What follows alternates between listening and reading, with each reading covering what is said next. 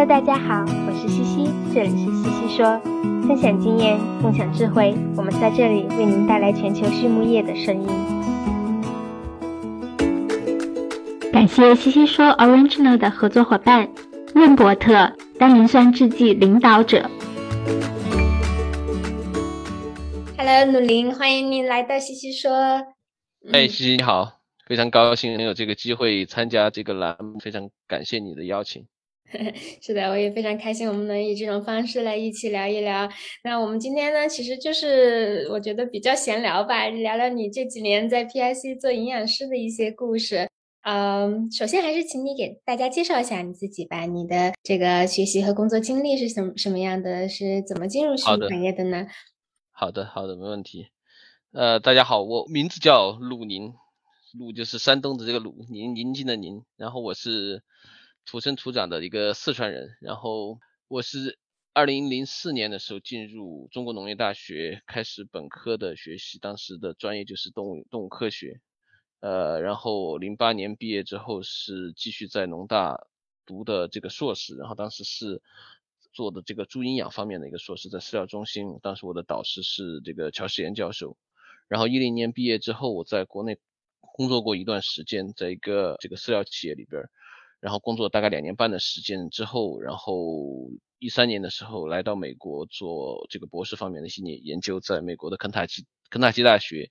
呃，我的导师是呃 Lindeman 博士，然后他我们当时做的一个主要的一个博士的研究的内容是关于这个不同剂量和不同种类的铜、不同来源的铜在母猪上的一个使用的一个评价，它一个是一个长期的一个实验。然后我是二零一八年的。五月份博士毕业之后，然后又继续大概八个月左右的一个博后的一个经历。在博后之后，二零一九年一月份是加入了 PSA，呃，现在是作为 PSA 营养团队的一员，作为 PSA 的营养师。目前暂时住在这个美国，但是我这边很多的工作其实是。和国内是有很多的一个一个联系。我因为我主要的一个工作的内容这一块是作为这种技术服务、营养的技术服务，为国内的 PSC 的客户进行一些一些服务和支持。那么同时的话，也在美国这边参与关于营养方面的一些研究的一些工作，以及我们自己 PSC 核心农场的这个营养和配方的一些支持工作。老乡，老乡啊，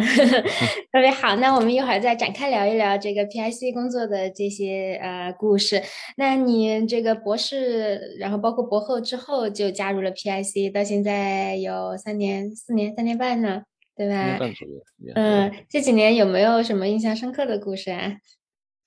因为其实加入 PIC 是一个，在我看来，其实是一个非常非常有意思的一个一个经历。因为当时我在找工作的时候，其实。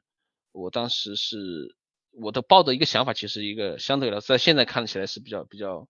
呃，像刚出校门的一个学生，比较比较比较天真的一个想法。当时是想的就是我们，我希望可能去一家这种饲料企业或者是添加剂企业，因为我本身从整个我的教育背景都是跟营养相关的，可能当时想的还是做一个营养相关的企业做一些工作。其实当时是并没有考虑更多的这个其他方面的一些机会，因为，因因为并不是我不喜欢这些机会，因为而是我从我自己来的这个这个教育背景，我的经验来说的话，其实我并没有太多的这种实际生产大企业的实际生产的方面的经验，我是呃相对来说比较不是那么自信，或者是害怕是承担不了这些方面的一个工作。但是正好当时是一个一个机缘巧合，这个 PSC 这边需要招一个营养师，而且这个营养师有一个特定的条件是非常非常有利于我的，因为这个职位需要会说中文，所以当时就抱着试一试的心心态去了。去了之后，非常幸运的，最终是能够拿到了这个职位。其实，在加入 PSC 之后的这这三年多的时间里边，对我来说最深刻的印象或者是最大的改变，其实还是对我。对我自己而言呢，还是一个观念的一个改变，因为就像我刚才说的，其实我之前整个教育背景或者接触的呃研究也好，接触的这个行业里接触的这些事情或者人也好，都是跟营养相关的，所以自然而然的我会把营养的重要性在整个养殖体系里边，我会认为这个营养是一个。非常重要，甚至是第一重要的一个事情，因为它的确，它对于成本的一个养殖成本的影响、养殖成绩的影响都是非常非常大的。但在加入 PSC 之后，其实我们整个 PSC 的一个技术服务团队，或者是是帮助客户实现 PSA 这个猪遗传价值的这个团队，是一个非常覆盖面非常广的一个一个团队。其实除了我们营养之外，还包括呃母猪服务，包括断奶到育肥的服务，包括肉品的服务，包括健康的服务，各个方面。在这边工作的时间越久，就越发现，的确营养是一个非常重要的一个。一个部分在养猪生产中，但是我们想要完全实现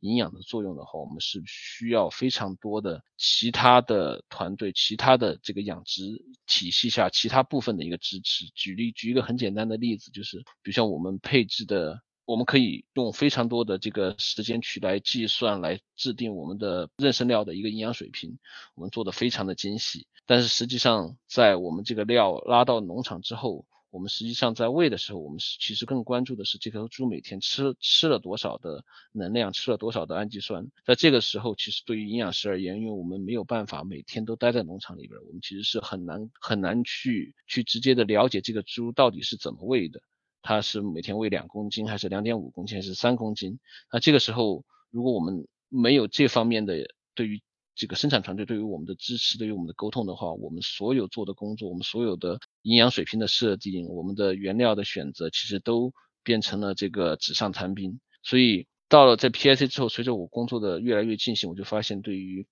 整个营养来说，我们需要更多的和这个生产部门或者是这种其他部门团队的同事进行这种沟通，让大让他们了解我们为什么要。进行这些设计，我们的营养水平是什么样？我们所这个设计的营养水平所对应的思维方式是什么样的？这样的话。他们当他们了解之后，我们有一个顺畅的沟通之后，他们就更有可能在生产实践的过程中，按照我们所推荐的方式进行思维，推荐的方式进行执行。这样，只有当我们推荐的这个思维的方式和我们的营养水平是有一个匹配之后，才能够真正做达到我们所期望可以达到的这个生产中所得到的一个结果，得到一个生产生产成绩，或者是一个这个思维的一个成本一个更优化的一个体现。所以。其实这一点就是对于我来说是一个非常大的一个改观，就是让我从之前认为这个类似于认为营养师应该是一个核心，而现在是变成我认为营养是一个整个生产体系、生产链条中一个组成的一个成分。我们可以去帮助很多的其他的部门更好的完成他们的一个生产目标，更好的获得更好的一个生产成绩。所以我觉得这个是对于我来说印象最深，或者是我自己改变最大的一个点。对你说到这个观念的改变，我感觉我特别能够感同身受，因为我博士出来的第一个工作也是在一种企业，只是在家禽上嘛。那我我记得刚刚开始，就是刚刚入职那个时候。第一第一次出差就是让我回去农场，就待在鸭场待了 待了好像一个月左右。那会儿还怀着孕，就每天去做那种真的是一线的养殖工作。但是觉得 why？然后后来你慢慢意识到，整个 life production 其实远远不止营养，然后觉得应该利用那种机会好好的多多学习，挺好的。那其实 PIC 我们知道营养团队是挺强大的，包括有很多这种营养界的大咖，Wincast 呀这些工作了。三四十年的在行业里面的，跟他们一起共事，你觉得有没有什么学习到的可以跟大家分享的点？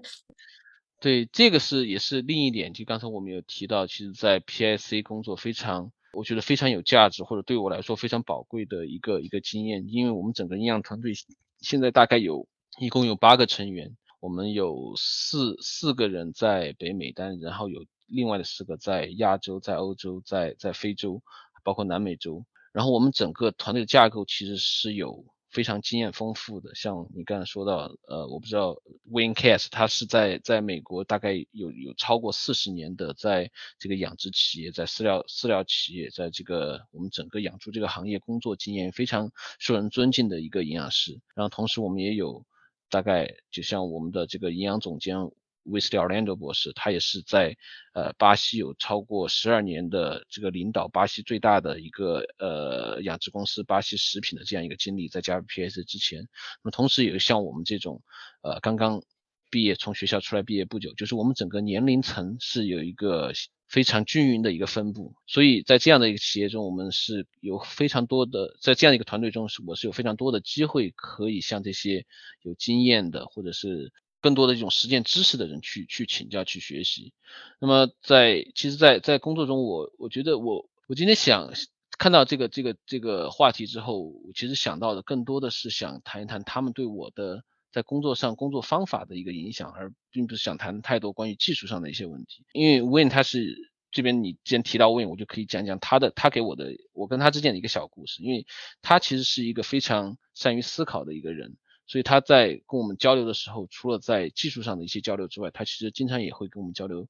说的大一点，就是做人的一些道理。所以我们一起跟他一起开会的时候，最喜欢让他让他做的一件一件事情，让他分享一个故事。他他也有总是有很多的故事讲给我们听。其中我最喜欢的一个或者最喜欢的一句话，就是他经常说的，就是叫做呃聪明的人呃总是会从自己的这个问题中学习到一些经验，并且加以改进。但是更聪明的人会从别人的问题中学习到一些经验并加以改进，这是我非常非常喜欢的一句话。因为在我看来，我特别看重的这句话里边的一个关键词，其实就是是学习。因为因为很多时候，其实我我自己也是非常认同这句话。因为对于学习而言，它其实并不是一个在某一个阶段我们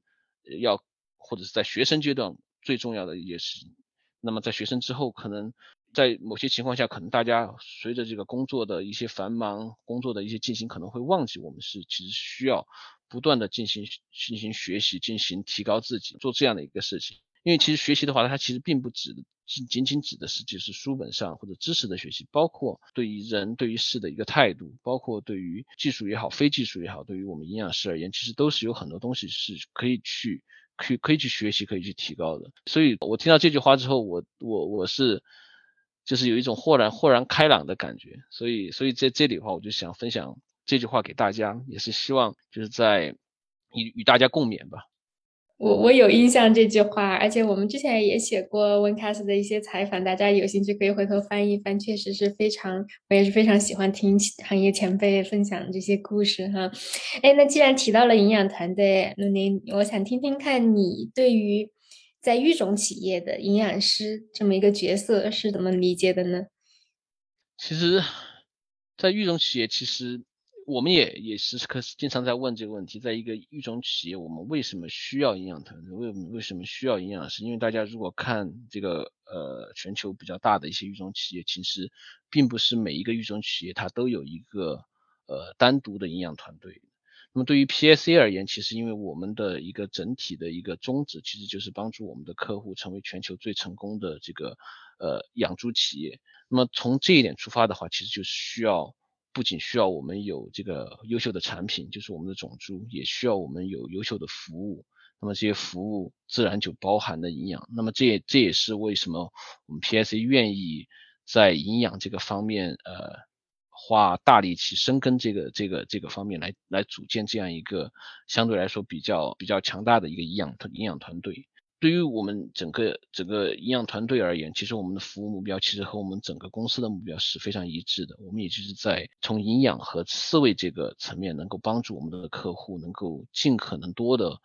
从我们的产品中获得它的一个遗传价值，获得最终的一个经济的一个收益。那么其实这，因为因为你知道，对于每一个遗传公司来说，育种公司来说，我们的这个遗传遗传进展而其实都是每天都在发生的。这个猪每天都是在变化的，不管是这个母猪或者是这个父系猪，它所带来的后代，它的生长性能、它的繁殖性能都是每天都在提高的。那么这些繁殖、这些生产性能的提高，其实它是需要我们有足够的营养物质进行支持的。所以作为 PSA 或者遗传。作为 PSA 的这个这样一个遗传公司的一个营养师，我们的工作中，我认为最重要的一个部分，其实就是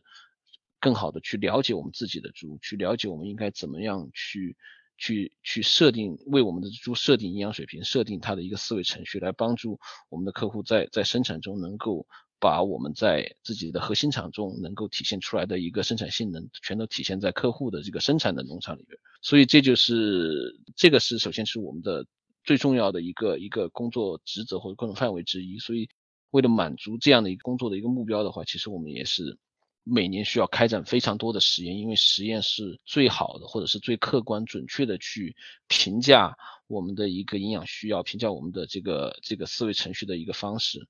呃，那么这个这一块的话，是我认为首先是第一点，作为作为这个 PSA 这样一个遗传公司。遗传公司的一个营养师或者营养团队，我们的工作内容中最重要的一个部分。那么第二点的话，其实我觉得对于呃遗传公司的营养师，我们还需要做好的就是一个沟通的一个工作，因为我们随时我们每天都产生着很多的新的一个信息、新的一个数据，那么如何把这些数据精炼成大家能够比较呃容易去理解、容易去执行的一些推荐，然后如何把这些推荐更有效的和我们的客户和这个行业进行沟通，让我们的客户能够理解。并且顺利的执行这些推荐，所以这也是我们我们工作中另外一部分非常非常重要的一个事情。所以可以发现，我们整体的工作的话，其实有花了非常多的时间在实验上面，同时也花了非常多的时间在这种技术沟通上面。因为我们有了好的内容、好的数据，如果没有办法做一个好的沟通，其实也是相当于是一个呃事倍功半的一个效果。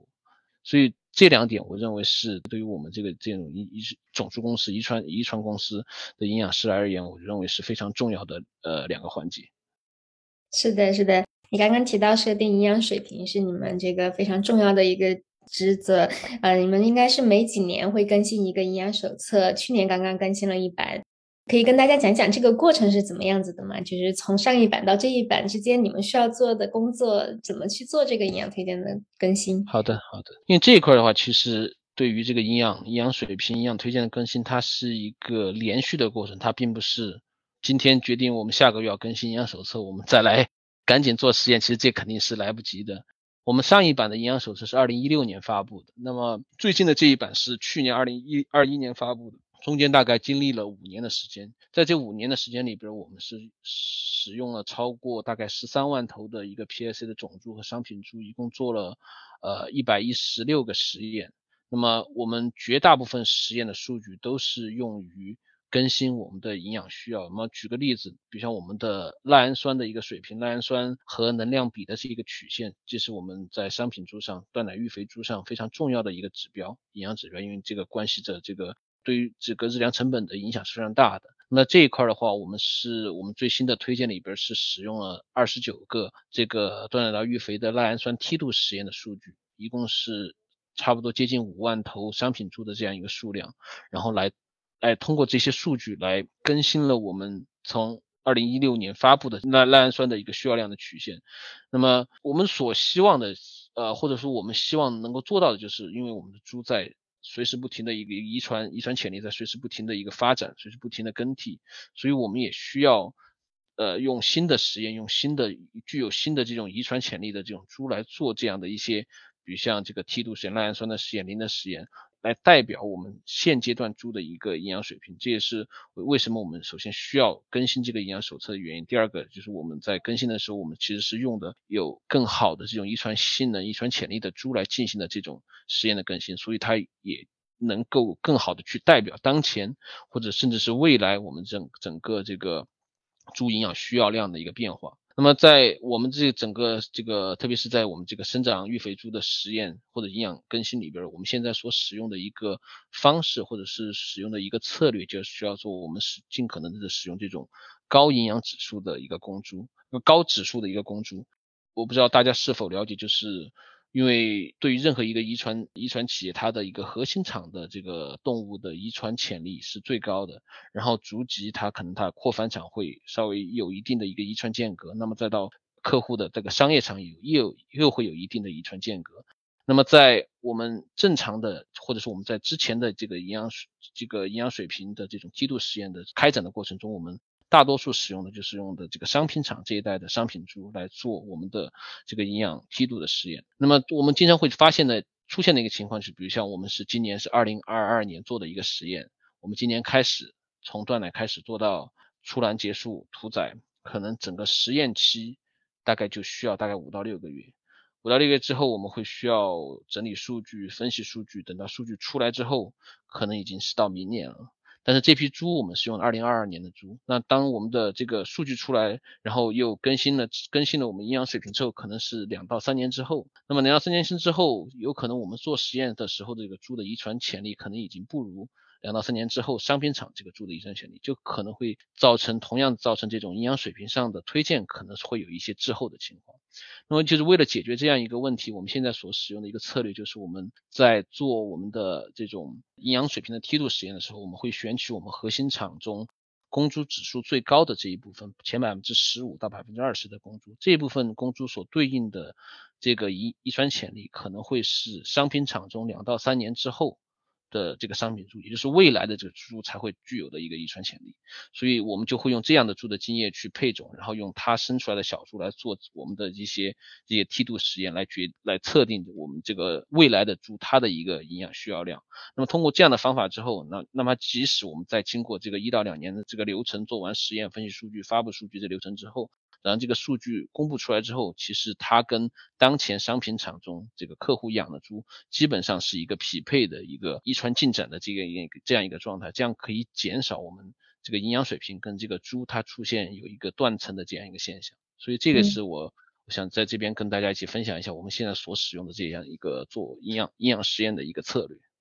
嗯，make sense，make sense。对你提到一百一十六个实验，五年的时间，相当于每年二十多个实验，这个量很大哦。因为猪的周期是很长的，这些都是 internal 实验吗？还是就是好像是 internal 跟就是你们跟养殖的伙伴一起在做，对吧？我记得你刚刚提到赖氨酸，我记得今年在 Midwest 的时候，那那个那个 session 全部都是你们的赖氨酸实验。对我们这边一百一十六个实验，其中包含了。呃，公猪的实验包含了后备母猪的实验，后备母猪育成期的实验，包含了断嗯这个保育猪的实验，生长育肥猪的实验和这个母猪，包括这个妊娠母猪和哺乳母猪的实验，基本上是我们尽可能的把所有的这个养猪生产中比较重要的环节都涵盖在我们这个实验范围内。然后我们整体 PAC 做做实验的一个呃原则或者我们的一个策略，就是我们是希望能够在这种商商业生产的这种条件下，用这种呃商业实验场这种设施的条件下进行，尽可能模拟我们在生产中会遇到的一些情况。所以我们大部分的实验都是以这种大规模商业生产生产下的这种条件下进行的。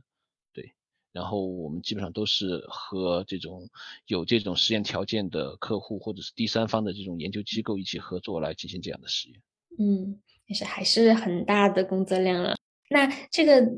嗯，要做这么多实验，但是实际上资源还是有限的，对吧？你们怎么去 prioritize？就是要去做哪些指标的更新？是先去做能量，先去做这几个必需氨基酸？之后就怎么去怎么去思考这个这个 priorities？这个是是个很是个很好的问题，因为关于这一块的话，其实我们基本上每个季度或者每半年，我们都会有一次内部的一个会议，来讨论我们未来我们的一个优先级，我们实验的优先级。那么基本上我们的一个原则就是，我们会优先考虑和客户生产成本相关性最高的一些营养指标，或者是一些一些题目，比如像在生长育肥上面，我们可能更多的会把我们的精力关注在这个呃能量，关注在氨基酸，特别是赖氨酸，包括一些其他氨基酸的比例或和这个磷的水平上，因为这三块的话，基本上能量、氨基酸和钙磷基本上占了整个配方成本的可能百分之九十五甚至更高的这样一个水平，所以我们会在这方面会有更多的一个投入。那么在母猪上面的话，其实我们会，因为母猪料消耗最多的就是这个妊娠期这个这个部分，妊娠妊娠料的一个一个消耗。嗯，那么其实，在我们在跟客户在交流的过程中，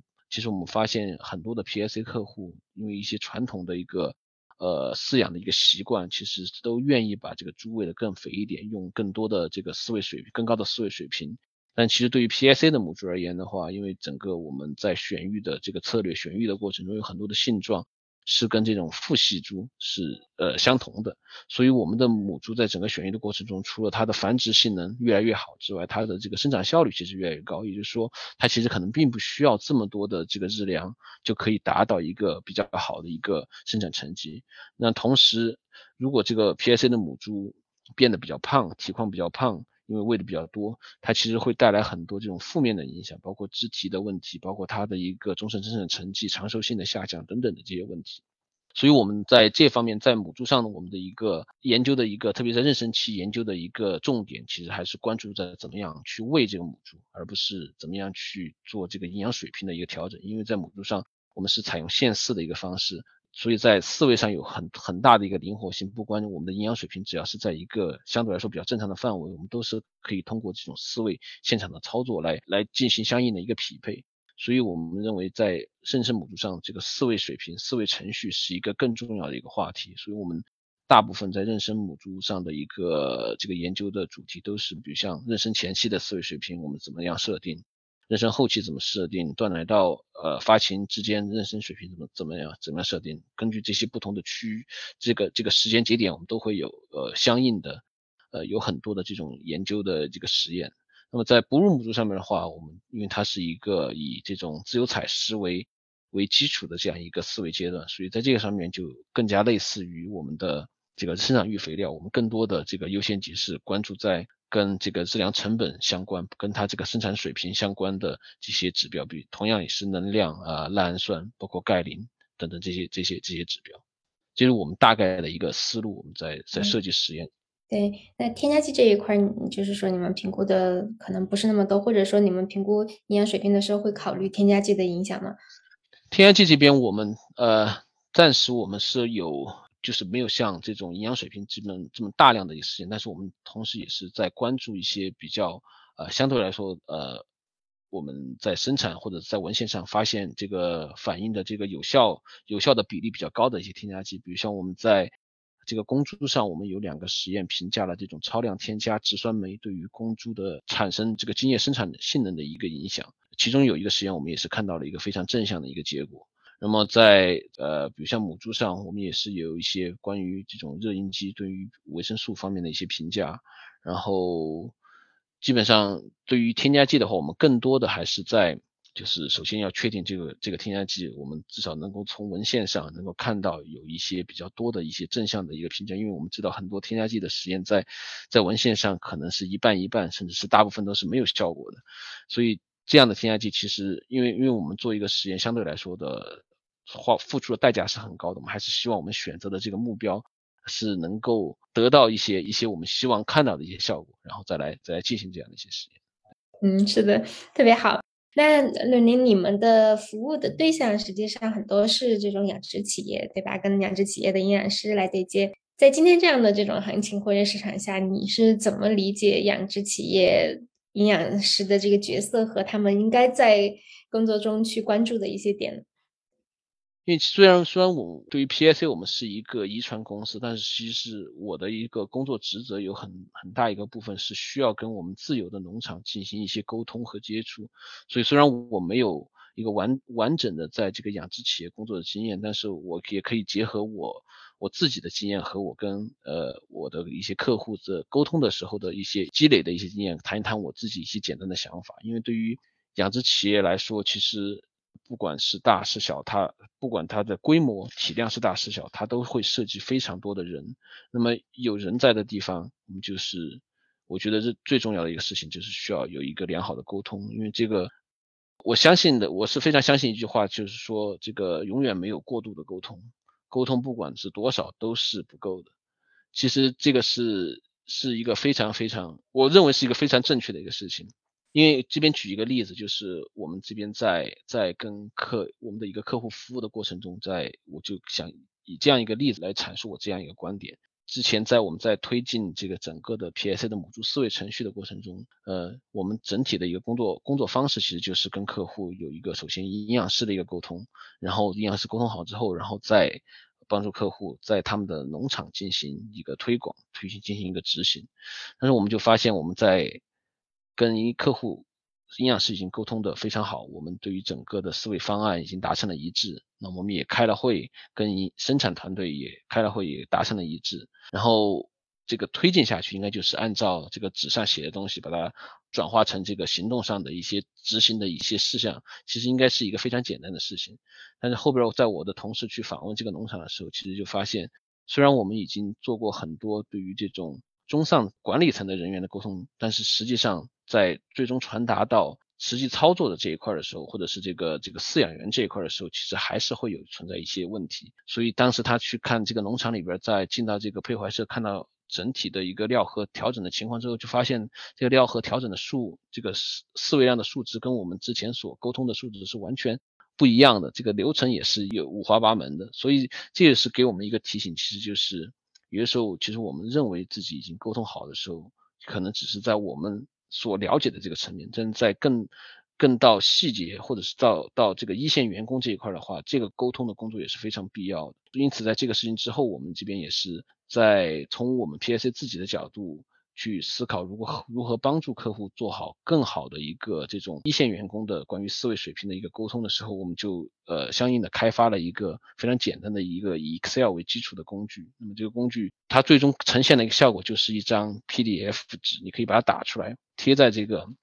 农场的墙上，你把你这个农场的能量、妊娠料呃能量水平输进去之后，它就会告诉你一个以这种直方图的形式，告诉你在三十到六十天、零到三十天、三十到六十天、六十天、九十天，你该怎么喂这个猪。这样的话，至少能够让我们的一线员工有一个可以参考的一个依据，非常简单明了的参考的一个依据。这样的话，呃，应该是可以帮助他们去更好的去。去了解整整体从公司的这个层面生产流程是什么样的，思维程序是什么样的，尽可能避免这种因为沟通上的不便所带来的一个一个问题。所以这边对于饲料厂或者生产企业的生产企业的营养师，所以我认为最重要的工作中最重要的一点，其实还是就是对于这个沟通。因为包括另外一个另外一个例子或者另外一个故事，就是最近我们有。整个国内最近可能一年的时间，整个饲料价格、原料价格都是非常高的，所以有很多。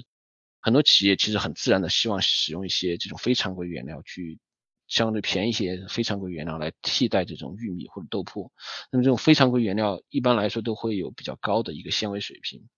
那么我们在替代，特别是这种大量替代之后的话，它可能造成，因有可能在纸面上我们其实营养水平可以做到和之前一样，但是在实际上可能这个饲料的一些物理特性，它的容重会发生变化。那么如果这个料是妊娠料的话，我们知道这个妊娠的料和它这个计量的一个原理是通过这个体积来计量。当容重发生变化的时候，你最终下料的实际重量肯定也会发生变化。这个时候如果没有一个很好的沟通，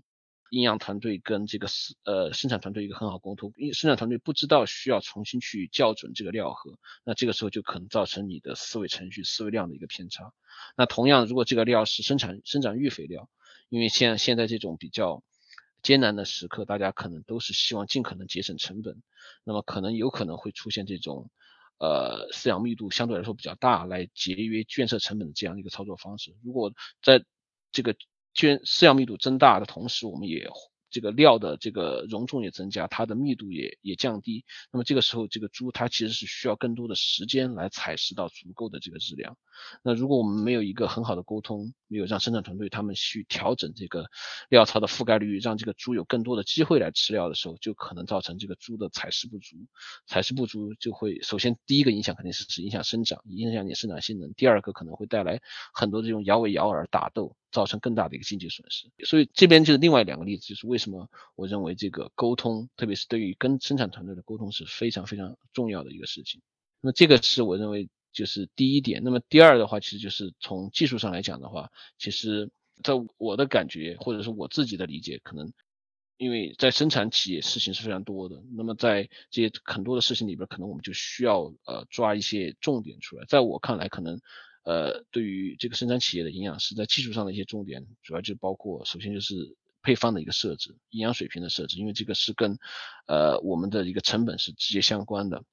那第二点的话，就是对于这个饲料加工的这方面，比如像一些关键的指指标，呃，粉碎率度啊，混合均匀度啊，包括质地的质量这些，因为这些也是。经常可能会受到这个生产团队这边的一个反映问题的一些一些一些情况。那么其实还有一点就是在饲料运输方面，因为其实像我们刚才提到的质地的质量、粉化率这些，其实跟这个饲料运输，呃，也是有非常大的一个联系。因为有时候其实在这个饲料出厂的时候，它可能这个颗粒料的品质其实相对来说比较好的，但是因为有可能是这个运输的长度比较长，也有可能是运输的时候你这个角笼的使用的速度没有对。因为我们现在很多企业从生物安全的考虑，它是需有有这种中转料塔，需要用料车先把料打到中转料塔，然后在这个农场里边用另外的小车把这个料，呃，从中转料塔移到这个饲圈舍旁边的这个料塔去。那么在这个移动的过程中，如果角笼它的速度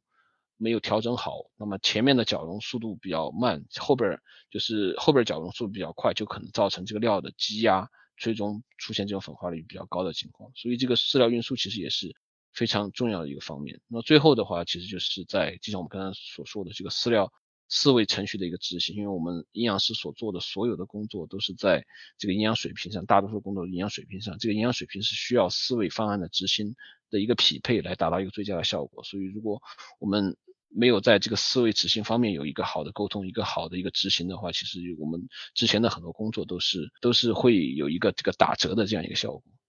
就是我我现在从我这边一个粗浅的理解，对于这个呃生产企业的营养师可能需要注意的几个方面，可能说的不全啊。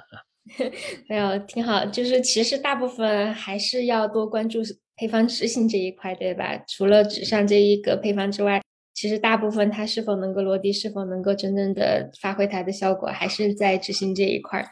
那你刚刚提到营养水平的设置，我在想啊，就是对于生产企业的营养师而言，我们现在有这么多参考的资料，NRC 也好，或者你们的营养手册也好，但是肯定都是不能照搬的，所以对他们来说，怎么去决策日粮的营养水平，你会怎么建议呢？我这边还是从 PIC 的营养师这个角度来讲，来来讲一下我的一个看法。因为对于我们大部分我们从实验拿到的数据，从实验得到的一个需要量，它其实代表的就是一个这个猪的我们叫生物学需要量，代表它可以获得一个相对最佳的生产性能的时候，它所需要的一个营养水平。那么这样的一个营养水平，从生产的角度上，它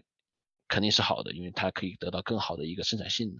但是从从实际经营或者实实际，我们如果要考虑整体的一个呃投入产出比的话，它可能并不是在任何时候都是一个最佳的选择。那么非常简单，就按现在我们国内的一个情况，猪价处于相对来说比较低的一个低位，那么整体饲料价格、饲料原料的成本是一个是比较高的一个位置的时候，这个时候我们每增加一个单位的赖氨酸或者增加十个大卡的能量，它其实所付出的一个呃饲料成本的代价会高于我们这个猪所获得的这个增重带来的一个收益。其实，在这样的一个情况下，就非常有可能我们让这个猪长得慢一点，营养水平低一点，有可能我们在饲料成本上节约上节约下来这部分的这个这个。金额可能会高于我们在这个生产性能上损失掉的这部分金额。其实从总体来看的话，可能我们整体的生产虽然生产性能变差了，但是经济效益可能是提高了，是有是是有这样的一个情况出现的。所以，我们呃从 PSC 从我们整个呃营养的推荐的角度的话，我们其实是由呃。动物的一个生物学需要量的一个推荐，这个是完全按照我们这个实验实验数据、实验模型得到的一个推荐。那么同时的话，我们也有一个叫做经济学或者是经济效益的一个推荐。那么这个推荐的话，我们就是考虑到了动物的一个市场的行情、市场的价格，考虑到了呃圈舍的一个成本，同时也考虑到了这个饲料原料的一个成本。那么把这三部分放在一起做一个综合的考虑，那么我们主要是现在有三个工具，就是一个能量的经济效益工具，一个赖氨酸的经济效益工具和磷的经济效益工具。这三这三个工具它的理念都是一致的，就是希望能够帮助客户找到一个能量水平也好，赖氨酸或者是磷的水平也好，它可以帮助客户在一个特定的市场行情下取得一个相对最好的一个经济回报。就是有可能在使用这个工具，特别是在现在这个情况，比如像我上个月刚刚使用过这个能量工具，现在在大概两年前我使用这个能量工具的时候，这个能量工具会告诉我在可行的条件下，你的能量加的越高，大概在二零一九年、二零二零年那个时候，猪价非常高的时候，你能量在你饲料厂可以做到情况下，加到能加多高加多高，这个时候。因为这个时候你的猪长每天多长十克，你到最后你获得的经济效益是非常大的，因为猪价很好。但上个月我在做的时候，我整个基本上大多数的阶段都是告诉你，你尽可能的降低能量水平，来节约你的一个饲料成本，这样的话你会有更好的一个经济效益。所以，我我认为其实我们应该对于这个设设定这个日粮日粮营养水平这一块的话，我们应该有。以这种整体经济效益为一个出发点，通过这样的一个出发点来考虑设计一个呃我们这个这个关键指标的营营养水平，这样的话可能相对来说是我认为比较合理的一个方式。那么对于 PSC 的客户，PSC 使用 PSC 的这个这个这个猪的这个养殖企业的来说的话，其实我们是有相应的这种能量赖氨酸和这个磷的这个经济学效益工具来帮助帮助大家更简单的进行这方面的一些决策。嗯，这三个工具大家都能找得到吗？还是只有你们的客户客户有啊？这个工具都是放在我们 PSC 中国的这个官网上，大家呃任何人都可以随意下载去和使用。OK OK，大家感兴趣的可以去看一看。好嘞，呃，鲁宁，我们今天聊了好多啊，呃，那我们就来 wrap up 一下吧，呃，看看你你对这个今天咱们聊的还有没有什么要补充的地方，或者我遗漏掉的地方？没有，我觉得非常好，今天也非常高兴能有这个机会和你一起一起聊一聊我我我这个工作大概三年半来的一些感受，其实我觉得也是一个非常非常高兴、非常好的一个事情，也非常感谢你能够邀请我参加这个节目。没有，是 my pleasure。